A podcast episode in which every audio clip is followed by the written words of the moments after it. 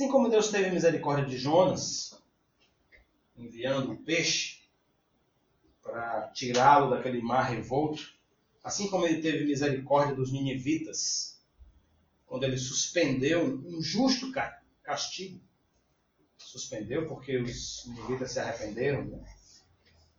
Hoje, na nossa reflexão de hoje, nós vamos ver que o Senhor será mais uma vez paciente e misericordioso. E esse é o tipo de atitude que nós somos chamados a desenvolver, como seus filhos, como servos de Deus, chamados a sermos pacientes e misericordiosos. Essa é a direção para onde o Senhor quer que a gente se volte. Misericórdia para com as pessoas. Jonas sempre esteve na agenda de Deus. Mesmo quando a história toda na história toda, o foco era a cidade de Nínive. O Senhor estava agindo na vida do profeta. Mas agora, na nossa reflexão de hoje, no trecho que nós vamos ler hoje da palavra, a coisa é mais intensa e mais pessoal. Deus resolve tratar o coração de Jonas. Às vezes acontece assim com a gente. Nós vemos Deus agir, vemos o seu amor para com as pessoas, vemos a sua graça, a sua misericórdia no mundo, a forma como ele salva. Mas chega aquela hora em que ele chama a gente pelo nome, porque quer tratar a nossa vida. E foi isso que aconteceu nesse finalzinho da história.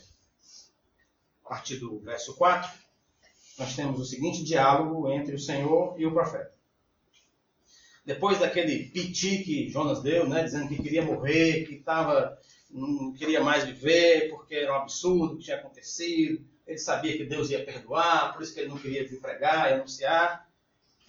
No verso 4 nós vemos o Senhor respondendo a ele. O Senhor lhe respondeu: Você tem alguma razão para essa fúria? Jonas saiu e sentou-se num lugar a leste da cidade ali construiu para si um abrigo. Sentou-se à sua sombra e esperou para ver o que aconteceria com a cidade. Então o Senhor Deus fez crescer uma planta sobre Jonas, para dar sombra à sua cabeça e livrar do calor, o que deu grande alegria a Jonas. Mas na madrugada do dia seguinte, Deus mandou uma lagarta atacar a planta. E ela secou-se. Ao nascer do sol, Deus trouxe um vento oriental muito quente. E o sol bateu na muleira de Jonas, ao ponto de ele quase desmaiar. Com isso, ele desejou morrer. E disse: Para mim seria melhor morrer do que viver. Mas Deus disse a Jonas: Você tem alguma razão para estar tão furioso por causa da planta? Respondeu ele: Sim, tenho. E estou furioso ao ponto de querer morrer. Mas o Senhor lhe disse: Você tem pena dessa planta, embora não a tenha podado nem a tenha feito crescer. Ela nasceu numa noite e na outra noite morreu. Contudo, Nínive tem mais de 120 mil pessoas que não sabem nem distinguir a mão direita da esquerda além de muitos rebanhos. Não deveria eu ter pena dessa grande cidade? Pai Santo, Deus de misericórdia, dá-nos clareza sobre nossas vidas e sobre o que o Senhor quer fazer em nós. Oramos em nome de Jesus Cristo. Amém. O Senhor lhe respondeu: Você tem alguma razão para essa fúria? Na tradução da mensagem, Eugene Peterson traduz da seguinte maneira: O Eterno disse, por que você está tão indignado assim? Essa, essa coisa tão fervente em você. Deus começa essa parte do diálogo perguntando ao profeta se ele tinha tanta razão assim para estar zangado. É um chamado à reflexão, meus irmãos. É um chamado a pensar sobre si mesmo no meio das emoções fluindo, E Jonas desejando a morte, Deus chama Jonas à sensatez, à reflexão, ao pensar sobre si mesmo. Isso me chama a atenção, porque a, a caminhada de fé é também um exercício de sensatez. É um exercício de buscar entender aquilo que faz sentido, que é sensato. O Senhor chama Jonas para refletir, porque Deus é não é um Deus irracional no seu agir. Deus é um Deus racional, que age dentro da racionalidade. Há algo que de Deus, algo a respeito de Deus, que está disponível ao nosso entendimento, ao nosso raciocínio. E ele chama Jonas para sentar e ponderar as coisas. É como se ele dissesse: Jonas, puxa uma cadeira, senta aqui. Senta aqui. Me diz uma coisa. Por que é que você está desse jeito?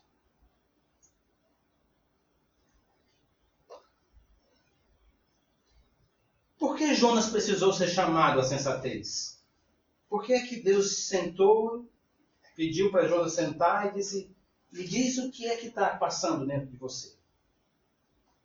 Porque quando a vida de alguém, meus irmãos, é vivida para si mesmo, quando a vida de alguém é vivida só para os seus, isso torna a pessoa não só insensível, mas torna a pessoa irracional. Era isso que estava acontecendo com Jonas. Jonas estava vivendo para si mesmo vivendo para os seus. E além de insensível a respeito das pessoas, ele estava perdendo também a racionalidade. Alguém que guarde a sua vida com Deus, alguém que guarde a salvação em Cristo e o andar em espírito apenas para si mesmo, corre o risco de perder a capacidade de pensar com clareza e se torna insensato. Eu vou dizer de novo. Alguém que deseje guardar a sua vida com Deus só para si, que deseje guardar a salvação com Cristo apenas para si mesmo, e que pense que o andar em espírito diz respeito apenas a ele mesmo, corre o risco de perder a capacidade de pensar com clareza e pode se tornar alguém insensato na sua forma de pensar. No caso de Jonas, essa insensatez foi denunciada pelo fato dele ter encontrado e sustentado uma justificativa para que Nínive fosse destruída sem aviso. Era insensato. Não fazia sentido o que Jonas queria. Jonas, ainda assim, na sua mente, conseguiu articular suas ideias de maneira a sustentar a ideia de que Nínive deveria ser destruída sem um aviso sequer. Por isso ele fugiu para a cidade de Tarsis. Essa é a mesma insensatez que alcança a gente, meus. Quando a gente, por exemplo, fica de boca fechada e deixa de falar do amor de Jesus para as pessoas. É a insensatez de negar às pessoas a possibilidade de ouvir a respeito de Cristo. É como alguém que no deserto descubra fonte permanente de água, fonte inesgotável, e deixa as pessoas em sua volta morrer de sede. Não faz sentido. Talvez você conheça o Senhor, mas algumas coisas a respeito do Senhor não estejam completamente claras na sua cabeça, na sua mente. E por isso pode ser que você é, não está entendendo muito bem o amor de Deus, que resgatou você da morte. Por isso eu queria fazer três considerações nesse primeiro momento a respeito da natureza de Deus, para que a gente compreenda um pouco mais sobre quem é esse Deus que nós estamos servindo. Porque compreendendo esse Deus, pode ser que nós retornemos à sensatez de agir conforme Ele e não conforme as nossas próprias ideias. Deus não é sua propriedade. É a primeira coisa que você precisa entender. Deus não é sua propriedade. Ele não, deve, ele não lhe pertence. Você não pode guardar Deus na Bíblia. Deus não está restrito na Bíblia. Você não pode manter Deus trancado aqui é, depois do final do culto. Você sai e Deus fica aqui. Não, Deus não fica trancado da Bíblia, Deus não fica trancado no culto, Deus não é sua propriedade, você não possui. Ele não é como os santinhos, Deus não é como aqueles que são colocados em cima das mesas e dos oratórios. Esse não é o nosso Deus. O nosso Deus, ninguém porta ele de um canto para o outro, ninguém leva ele. Ele é que conduz o universo, ele é que conduz a vida, ele é que é Senhor sobre tudo. Não é você que possui Deus, é Deus que possui você. Você que é propriedade dele. Se você se rendeu a Cristo um dia como seu Senhor e Salvador, você foi comprado por bom preço e é você que pertence a Ele. Portanto, primeira coisa, precisamos entender que Deus não é nossa propriedade. Nós não direcionamos Deus para onde a gente acha que deve ser. Ele deseja nos guiar no caminho que ele sabe que é o melhor para nós. A segunda coisa nessa primeira parte é que Jesus não é uma mercadoria. Meus irmãos, nós não somos distribuidores da fé. Nós não estamos distribuindo a mercadoria chamada Jesus. Jesus é uma pessoa, não é um produto, não é um bem, não é uma marca, não é. Jesus é uma pessoa. Nossa relação com Ele é uma relação de amor com uma pessoa, não é de utilidade, não é de uso. Portanto, meus irmãos, a salvação não é uma espécie de serviço adicional que a gente recebe de Jesus, ou porque a gente comprou a mercadoria chamada Jesus, mais um produto na prateleira do supermercado. Não é. A salvação que nos é dada por Cristo é consequência de uma história de amor em que ele nos amou primeiro. É isso que a gente canta aqui a cada domingo. Uma história de amor. Jesus não é mercadoria. Jesus é uma pessoa e chama você a se relacionar com ele. E esse relacionamento de amor, no qual ele amou você primeiro, tem como desdobramento a salvação das nossas almas para a eternidade. E a terceira coisa nesse primeiro bloco o Espírito Santo de Deus não é uma energia.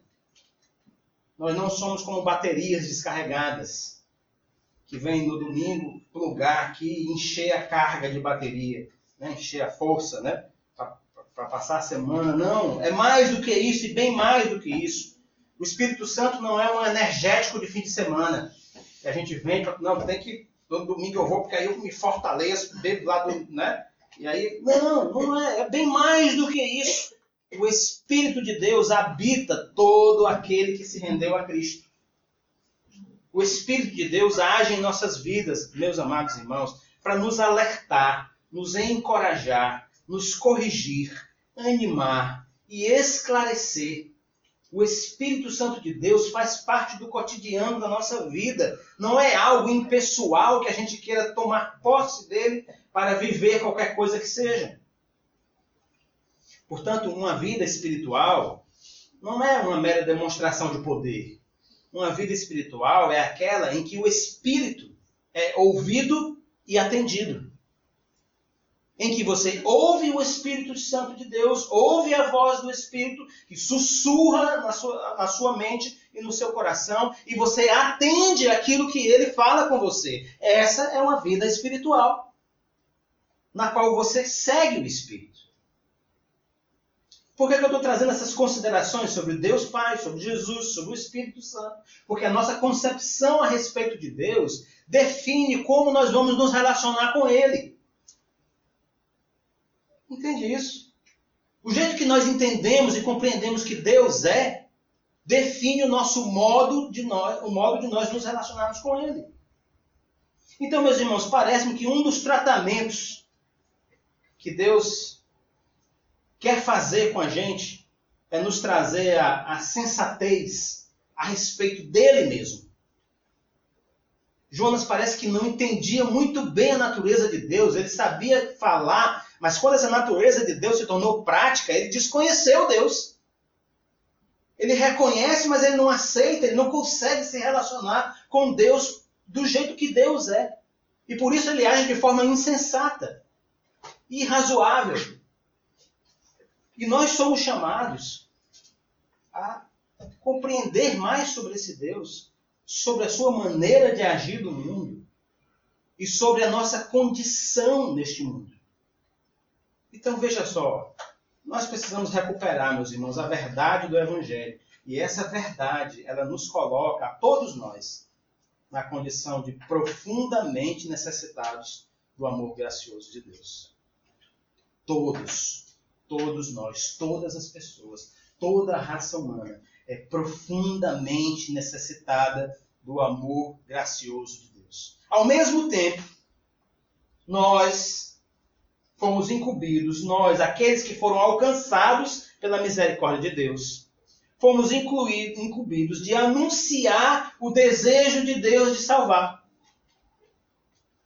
Ele nos chama para fazer isso, ele chamou Jonas para fazer isso, ele nos chama para poder dar sinais da sua graça e da sua misericórdia na vida das pessoas. A sensatez precisa retornar ao nosso coração, à nossa mente, e ela retorna a partir do nosso entendimento de quem Deus é. Ao reconhecer quem Ele é, nós vamos agir de maneira adequada a quem Ele é. Muito bem, Deus chamou Jonas para conversar. E ele disse: Jonas, é razoável que você, tá, você está desse jeito? E o que fez Jonas? O que disse Jonas? Jonas disse alguma coisa? Não. Ele fez alguma coisa? Ele saiu. saiu. Ele ouviu Deus falar, Deus terminou e disse. E foi embora. Ele não tinha o que falar, ele foi embora. Verso 5 diz assim: Jonas saiu sentou-se num lugar a leste da cidade. Ele saiu da cidade, foi para um lugar mais distante. Me parece um lugar um pouco mais alto, porque disse que de lá ele ficou olhando a cidade. Ali ele construiu para si um, um abrigo. Ele fez uma barraquinha. Trouxe, né? Pauzinho e tal, com umas palhas. Fez uma barraquinha. Sentou-se à sombra dessa barraquinha e esperou para ver o que é que aconteceria com a cidade. Isso é depois de Deus ter perdoado a cidade. De alguma forma, Jonas ainda tinha alguma esperança que algo fosse acontecer com aquela cidade. E ele saiu ali para ver. Muito bem.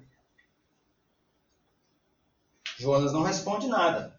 O profeta estava pronto para continuar uma discussão com Deus. Porque ele começa uma discussão com Deus, não é? Ele começa, eu sabia, eu sabia que o Senhor é Deus bom, é por isso que eu não queria vir, porque o Senhor perdoa, porque o Senhor é misericordioso, eu sabia que isso não ia dar certo. Não ia dar certo assim, que o pessoal ia ser perdoado. Eu sabia disso. Só que a segunda parte dessa conversa, Deus muda o centro da conversa. E Deus pergunta a respeito do próprio Jonas. Deus não entra na discussão de Jonas a respeito se a cidade deveria ou não ser perdoada. Jonas estava pronto para discutir sobre isso. Estava pronto para falar sobre a violência dos ninivitas. Estava pronto para dizer que aquele povo não merecia ser salvo. Mas Deus muda a conversa e pergunta a respeito do coração de Jonas.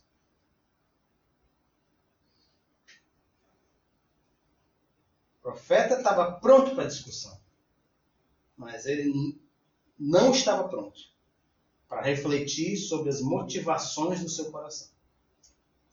Ele estava pronto para continuar falando dos ninivitas da violência dos ninivitas, da bondade de Deus. Mas ele não estava pronto para lidar consigo mesmo. E essa foi a pergunta de Deus. É razoável que você esteja se sentindo assim? E é por isso que Jonas se levanta como um menino birrento faz uma barraquinha meia boca no leste da cidade e se senta para ver o que vai acontecer. Ele não quer falar com Deus a respeito daquilo que Deus perguntou para ele. É razoável que você esteja se sentindo assim? É razoável que você reaja desse jeito? Essa sua indignação faz sentido? O que você faz, meu irmão, quando as suas motivações são questionadas?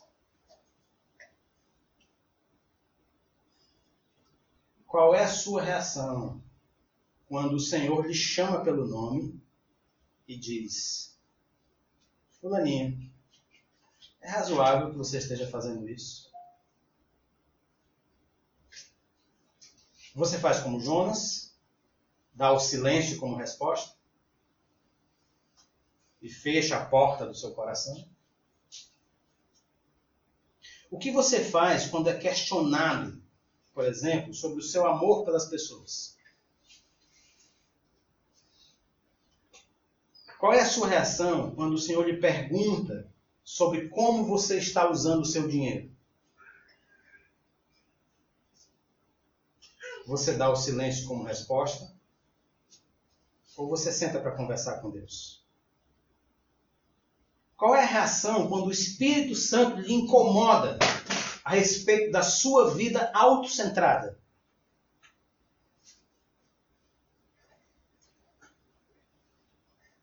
Você vai para o leste da cidade e faz uma barraquinha? Ou você senta para conversar com o Senhor? O que é que você faz, meu irmão, quando você é confrontado com a sua forma displicente de viver a vida? Sem se importar, às vezes, com aqueles que se dirigem a passos largos para uma eternidade sem Deus. O que você faz? Como é que você reage? Como você reage quando o Senhor deixa claro que Ele é soberano Senhor e que a vontade dele vai prevalecer? Jonas deu silêncio por resposta. Não quis conversar com Deus. E montou a barraquinha lá longe. E ficou olhando a cidade para ver o que aqui ia acontecer. Mas o Senhor é Deus bondoso e cheio de misericórdia. Aleluia. O Senhor é Deus bondoso e cheio de misericórdia. O Senhor podia olhar para João e dizer: Amigo, chega. Ó, oh, não dá mais. Não dá mais. No verso 6, no entanto, a gente tem uma abordagem criativa do Senhor para toda essa situação. Jonas, sabe aquelas pessoas que você tem que desenhar? Pois tinha que desenhar para Jonas. Então Deus começou a desenhar. Né? Ele não queria dar o braço a torcer para conversar com Deus. Quando Deus chega ao coração dele para perguntar sobre a motivação, ele vira as costas e vai embora. No verso 6, temos o seguinte: Então o Senhor Deus fez crescer uma planta sobre Jonas eu acho que foi uma trepadeira. Fez a latadazinha, fez a, a barraquinha, né? E aí subiu a trepadeira, para dar sombra à sua cabeça. Porque o sol lá é quente, viu? É, é pior do que o nosso sol aqui. E livrá-lo do calor. Todo mundo sabe, todo nordestino sabe que há uma grande diferença de temperatura entre você estar debaixo do sol e você estar numa sombra, né? Então, subiu aquela planta, fez a latada em cima da barraquinha de Jonas, de forma miraculosa, e aquilo livrou Jonas do calor e do sol na cabeça. E o texto diz: o que deu grande alegria a Jonas. Aí Jonas disse: uh, agora sim, as coisas estão começando a melhorar. Jonas fechou a porta do seu coração.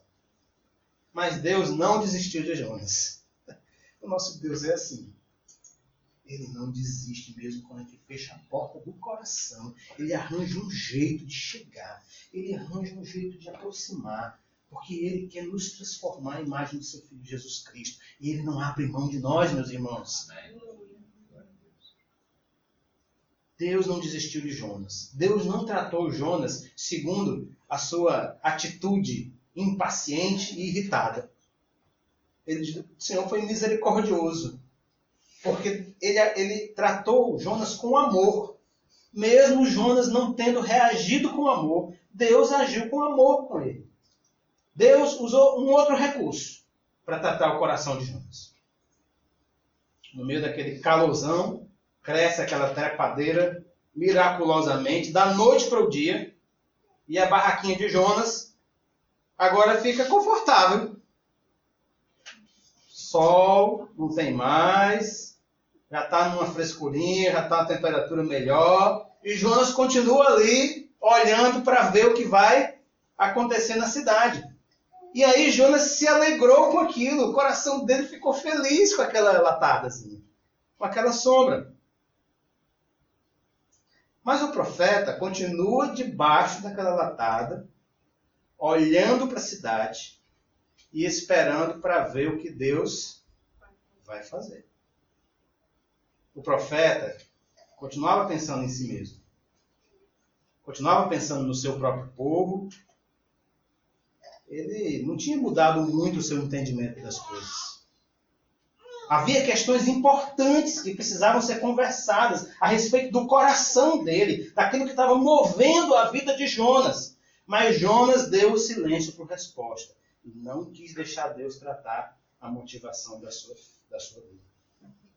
Aquela barraca era a materialização da sua fuga. Ele fugiu e se escondeu na barraquinha. E Deus mandou a planta e a planta cobriu e fez som.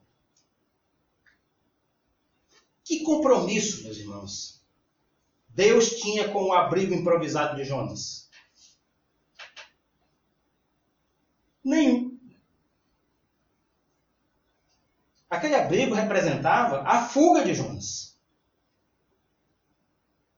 Aí um milagre acontece.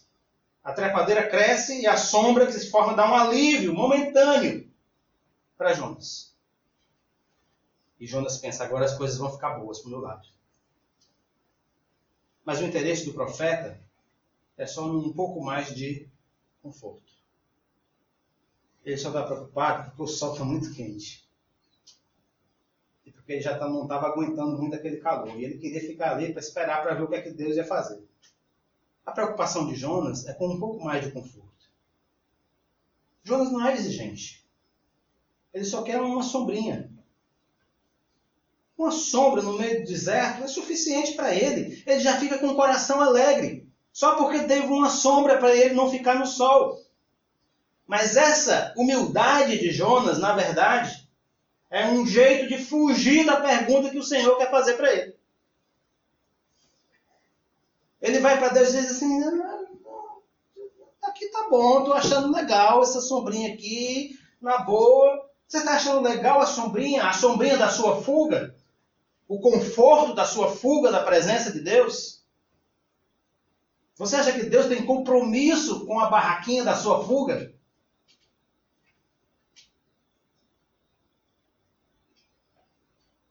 As perguntas que deveriam sondar o coração de Jonas e os motivos da sua indignação continuavam sem resposta.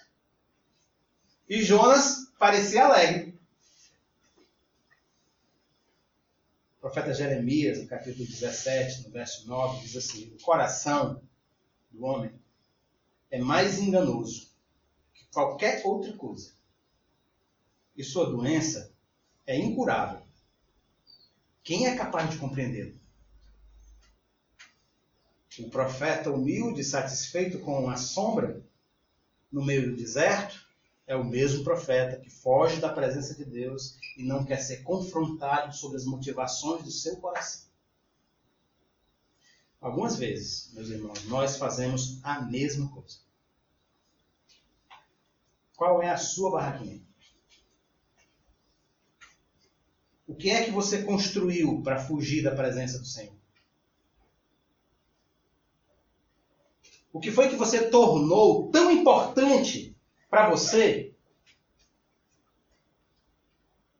que é o seu, a sua rota de fuga da presença de Deus.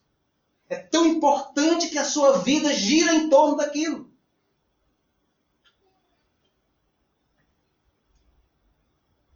É o assunto dos seus dias, é o assunto das suas noites. É o que faz o seu coração pulsar. Mas é também o que lhe arrasta para longe do Senhor.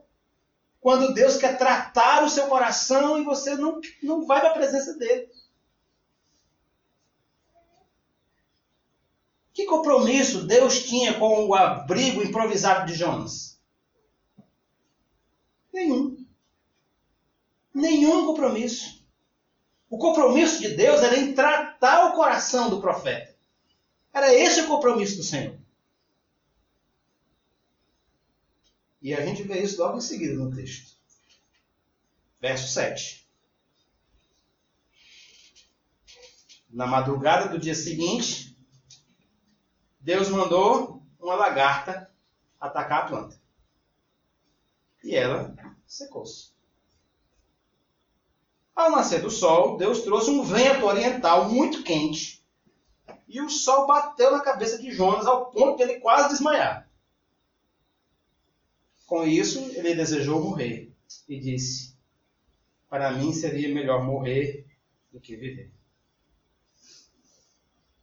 Jonas levantou a sua barraquinha para ver o que ia acontecer. E olha o que aconteceu. Deu lagarta na planta. Aquela planta que no dia anterior foi a alegria de Jonas, agora estava morta, acabou-se. Não tinha mais planta, o que tinha era o sol na muleira de Jonas, só. Deu lagarta e a planta secou da noite para o dia. Soprou um vento quente que veio do oriente Ora, se ele foi para o ocidente, não foi para a parte ocidental da cidade, e o vento vinha do oriente, eu tenho a impressão que ele pegava esse vento de frente. Certo? Vinha, né? Era um negócio sério. Presta atenção, amados irmãos. No dia seguinte em que Jonas estava em grande alegria, por causa da trepadeira, da plantinha que subiu lá e da sombra que ele ganhou, no dia seguinte disso, ele estava desejando a morte.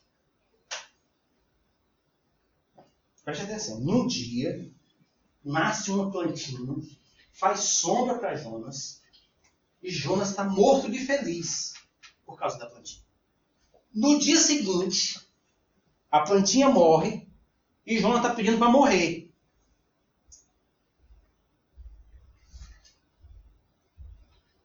Não está muito assim 8,80?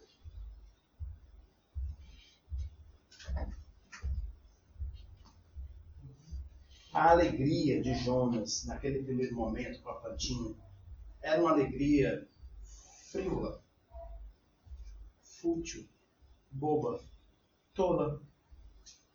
Uma alegria superficial. Não tinha raízes, não tinha razões profundas era simplesmente a alegria do bem-estar. Entende a alegria do bem-estar? Todos nós sabemos qual é a alegria do bem-estar.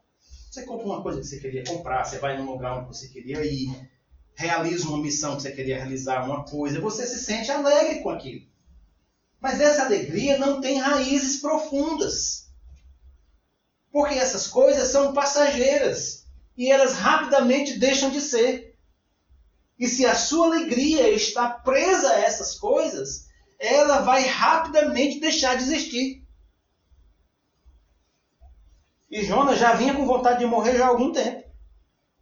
Porque ele queria que a coisa acontecesse de um jeito, ele criou expectativas sobre a realidade, queria que a realidade fosse de uma maneira e não era. Ele queria que a vontade dele prevalecesse, mas Deus disse que era a vontade do Senhor que ia prevalecer. E agora ele tem essa alegria momentânea e ele se esconde atrás dessa alegria momentânea. Entende isso, gente? Que a gente faz isso também. A gente se esconde atrás de uma alegria momentânea, de uma coisa que deu certo. E a gente diz, uh, legal. Mas a gente, ao dizer isso, às vezes, está negando a Deus o direito de tratar a nossa vida. Porque o que Deus quer mesmo é que a gente sente diante dele e ele quer dizer pra gente: vem cá, é razoável o jeito que você está vivendo a sua vida? Faz sentido. Mas aí, com essa, essa breve alegria, a gente pula fora da conversa com Deus, entendeu? Aí, é, esse é um negócio muito interessante, porque Deus vai tirar a alegria de Jonas. Não é isso que Deus fez? Não parece um negócio meio cruel, às vezes, se você olhar só, só de frente assim? Mas, Senhor, muito masoquista, o Senhor vai lá, tem a plantinha, né? Muito sadismo, tem a plantinha lá, manda lá a gata para comer a planta do miserável que está lá no meio do sol, Senhor. É dureza, viu? Não é? Mas por que foi que Deus tirou a plantinha? Porque a plantinha era a falsa alegria de Jonas. Jonas estava se escondendo atrás daquela plantinha, daquela alegria de ter sombra de cima da cabeça. Não estava nem se lembrando que ele montou aquele lugar ali, ele fez aquele negócio, porque ele fugiu da presença de Deus e queria ver Deus destruindo a cidade. Já tinha se esquecido disso. Agora estava só o problema era a planta. E Deus disse assim, rapaz, não tem nada a ver com a planta. Essa planta aí, eu vou já te mostrar que não tem nada a ver com a planta. Aí Deus vai e tira a planta. Pare um pouco e avalie, meu irmão. Pondere um pouco sobre a sua caminhada. Você sente que algumas alegrias têm sido tiradas de você? Será que elas não são como a trepadeira, a plantinha que deu sombra para Jonas? Alegrias que têm tirado você da presença de Deus e da conversa com Deus?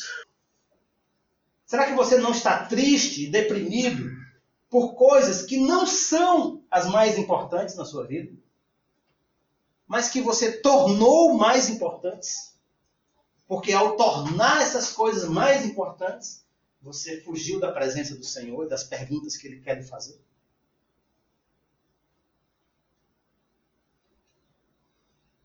Verso 9 do nosso texto. Vem a conversa final de Deus com Jonas. Mas Deus disse a Jonas: Você tem alguma razão para estar tão furioso por causa da planta? Presta atenção que essa pergunta é a mesma que ele tinha feito praticamente no começo, né? Você tem alguma razão para poder ficar desse jeito, para agir dessa forma? Aí Jonas o quê? Calou a boca, não disse nada, foi-se embora. Aí Deus manda a planta, a planta faz sombra, Jonas se alegra. Aí Deus tira a planta, e aí vem o quê? A crise de novo. Aí quando vem a crise de novo, aí Deus diz: Senta aqui, Jonas. Será que faz sentido? Você está tão furioso por causa da plantinha? E aí Jonas fala. Finalmente ele vai conversar com Deus. Sim, tenho. Estou furioso ao ponto de querer morrer. Ao perder essa sombra da planta, Jonas se lança numa nova crise. Queridos irmãos, é nas crises que Deus fala e age em nossas vidas. Não queiram uma vida sem crises. É nas crises onde o Senhor vem e checa as nossas motivações, checa a nossa confiança, a nossa firmeza, o nosso caráter é provado nas crises nos momentos difíceis. Não é nos momentos fáceis. É nos difíceis que o ouro é provado. É no fogo que o ouro é provado. E nós somos provados e somos avaliados e encorajados por Deus nos momentos difíceis. O Senhor volta a falar com o profeta e pergunta sobre o sentimento que tomou conta dele por causa da morte da planta. De novo, de novo, Jonas está chateado por causa da planta. Mas Deus vai falar da planta? Não. Jonas, vem cá. E você, rapaz? Não, é aquela planta, não. Deixa a planta para lá. Você. É razoável que você esteja desse jeito por causa da planta. Irado, insatisfeito, Jonas volta a falar com o Senhor sobre essa indignação dele. Eu fico pensando, talvez, se fosse registrar tudo, Jonas dizendo assim, é, Senhor, aquela planta era muito bonita. A planta é muito bonitinha, ela era, ela era frondosa, estava toda verdinha, um verde maravilhoso. Nunca tinha visto aquele verde em nenhum lugar. Olha as folhas dela, Senhor, que folhas! O Senhor viu? Ô, Senhor, eu gostava demais daquela planta, era uma planta muito especial. E Deus diz assim, Jonas, não tem a ver com a planta, tem a ver com o seu coração, meu filho. Tem a ver com o que está pulsando no seu coração, com as motivações, as coisas que arrastam você pela vida. Tem a ver com isso. A planta é um detalhe. Eu fiz crescer, eu fiz morrer, mas para chegar ao seu coração, para chegar à sua, à sua alma, verso 10, o Senhor lhe disse, e aí Deus arremata o argumento, né? Para ver se Jonas começa a compreender a diferença que estava existindo entre a forma de Jonas lidar com as pessoas e a forma de Deus lidar com as pessoas. Entre a diferença entre como Jonas amava e como Deus amava a diferença entre um coração irado, cheio de vontade de vingança, que já era o coração de Jonas, e um coração misericordioso, cheio de bondade, que o Senhor estava agindo. O Senhor lhe disse: Você tem pena dessa planta, embora não a tenha podado, nem a tenha feito crescer. Ela nasceu numa noite e numa noite morreu. Contudo, Nínive tem mais de 120 mil pessoas que não sabem nem distinguir entre a mão direita e a esquerda, além de muitos animais. É impressionante a misericórdia de Deus se estendendo aos animais. Deus dizendo assim: Eu queria poupar aquela gente toda. queria poupar também os bichinhos que estavam lá.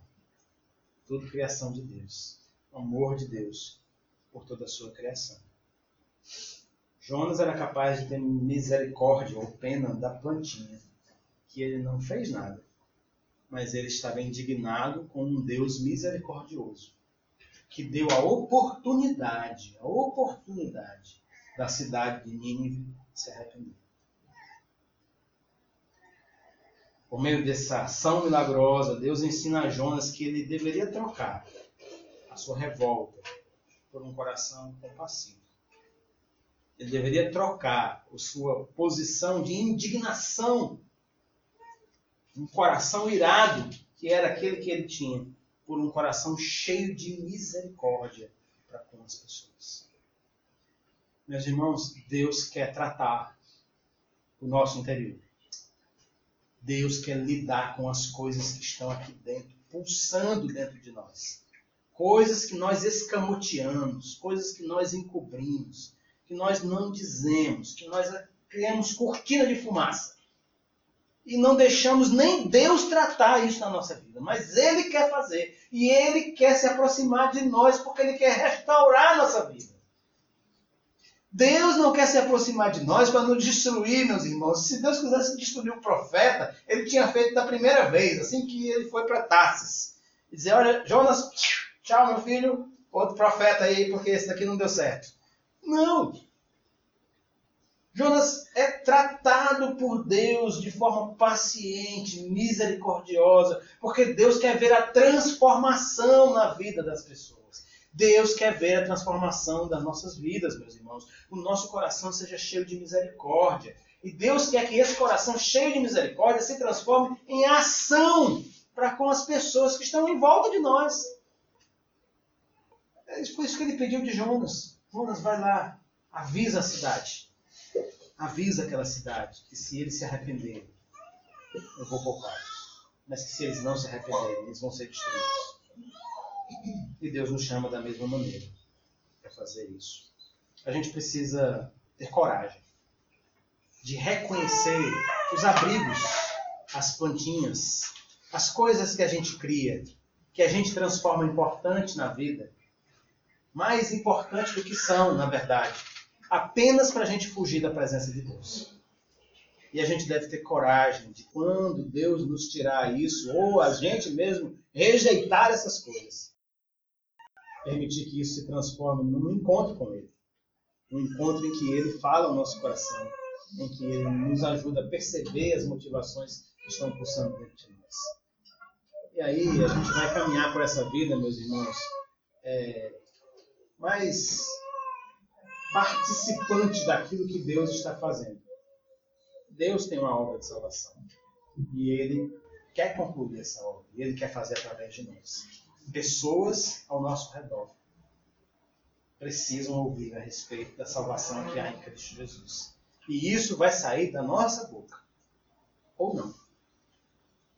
Se nós fizermos parte daquilo que Deus está fazendo, e o nosso coração cheio de misericórdia se desdobrar na presença de Deus, e nós permitirmos que o Senhor venha e faça as perguntas que precisam ser feitas para que o nosso coração seja quebrantado, nós vamos ser usados por Ele falar a respeito do seu amor gracioso, da sua misericórdia amorosa, do amor que alcança e quer salvar. A boa notícia da salvação está dada.